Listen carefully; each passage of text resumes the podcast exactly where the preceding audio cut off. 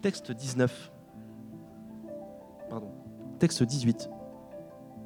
Israël-Palestine, la solution de points, un État, de Gada Kami, aux éditions La Fabrique.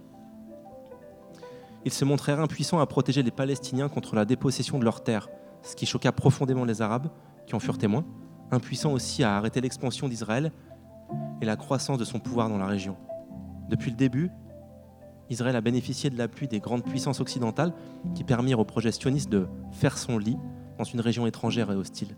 La plupart des Occidentaux étaient aveuglés par l'opinion largement répandue qu'Israël était un pays fragile et vulnérable, et peu nombreux étaient ceux qui voyaient à quel point cet appui était étendu et généreux, et que sans, que sans lui, l'expérience sioniste serait morte avant même d'avoir commencé.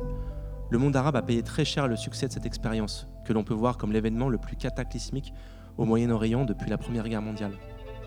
Si les États en première ligne comme l'Égypte, la Jordanie, la Syrie et le Liban étaient les plus affectés, les conséquences de la présence israélienne se sont étendues dans toute la région. Aucun conflit n'a duré aussi longtemps que celui que cette présence a provoqué. Il ne s'est pas passé dix ans sans qu'Israël se trouve à combattre l'un de ses voisins avec de graves dégâts sur les processus politiques du monde arabe, qui en est venu à confier sa direction à des généraux et à admirer la puissance militaire et la violence. Le Arab Human Development Report, préparé dans le programme de développement des Nations Unies en 2002, a révélé l'étendue du retard du monde arabe dans plusieurs secteurs clés.